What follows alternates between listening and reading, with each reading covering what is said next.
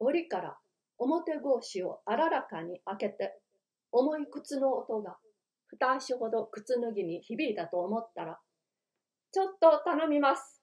ちょっと頼みます。と大きな声がする。主人の尻の思いに反して、メーテはまたすこぶる気軽な男であるから、お産の取り次ぎに出るのも待たず、通れと言いながら、隔ての中の間を二足ばかりに飛び越えて玄関に踊り出した。人のうちへ案内も食わずにつかつか入り込むところは迷惑のようだが、人のうちへ入った以上は、諸聖同様取り次ぎを務めるから甚だ便利である。いくら名店でもお客さんにはそういない。そのお客さんが玄関へ出張するのに、主人たるくしゃみ先生が座敷へ構え込んで動かん法はない。普通の男なら後から引き続いて出陣すべきはずであるが、そこがくしゃみ先生である。平気に座布団の上へ尻を落ち着けている。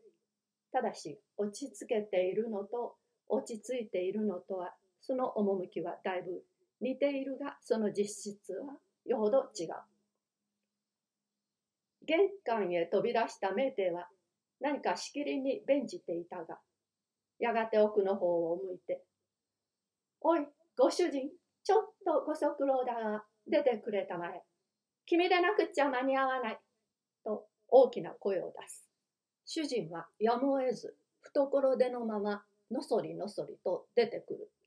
見ると、メーテ君は一枚の名刺を握ったまま、しゃがんで挨拶をしている。すこぶる威厳のない腰つきである。その名刺には、警視庁刑事巡査、吉田虎蔵とある。虎蔵君と並んで立っているのは、25、6の背の高い、稲瀬な登山ずくめの男である。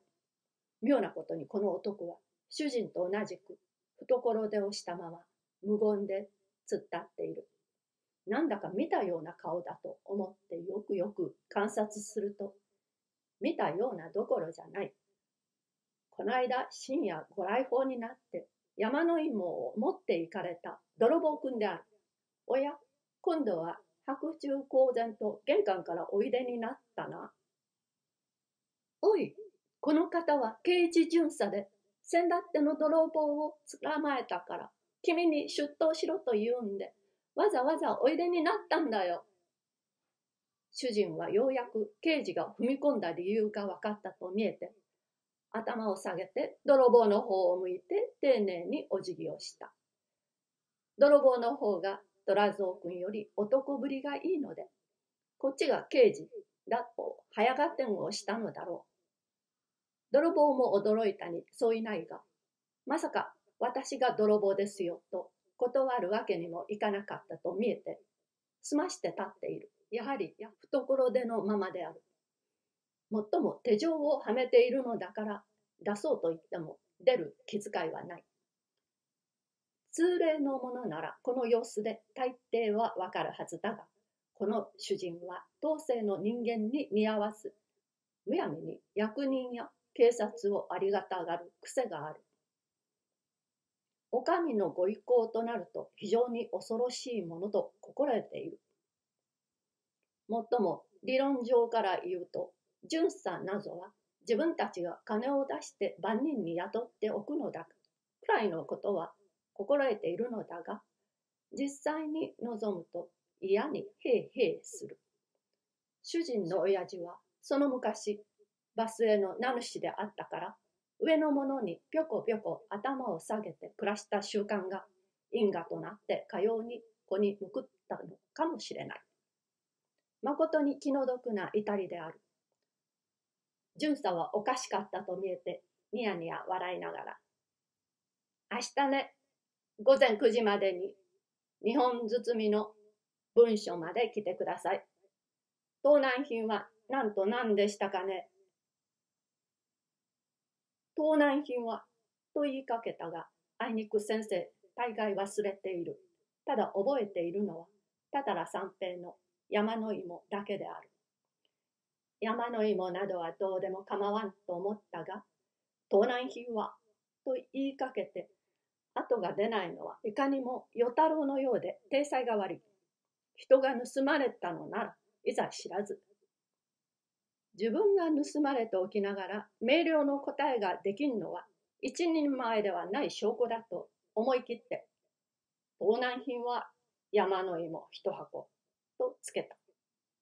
泥棒はこの時よほどおかしかったと見えて、下を向いて着物の襟へ顎を入れた。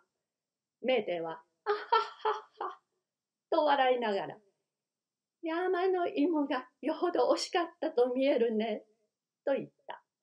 巡査だけは存外真面目である。山の芋は出ないようだが、他の物件は大概戻ったようです。まあ、来てみたらわかるでしょう。それでね、下げ渡したら受け所がいるから、飲料を忘れずに持っておいでなさい。9時までに来なくてはいかん。日本包み文書です。浅草警察署の管轄内の日本包み文書です。それじゃ、さようなら。と一人で弁じて帰っていく。泥棒くんも続いて門を出る。手が出せないので門を閉めることができないから開けっぱなしのまま行ってしまった。恐れ入りながらも不平と見えて主人は頬を膨らしてピシャリと立て切った。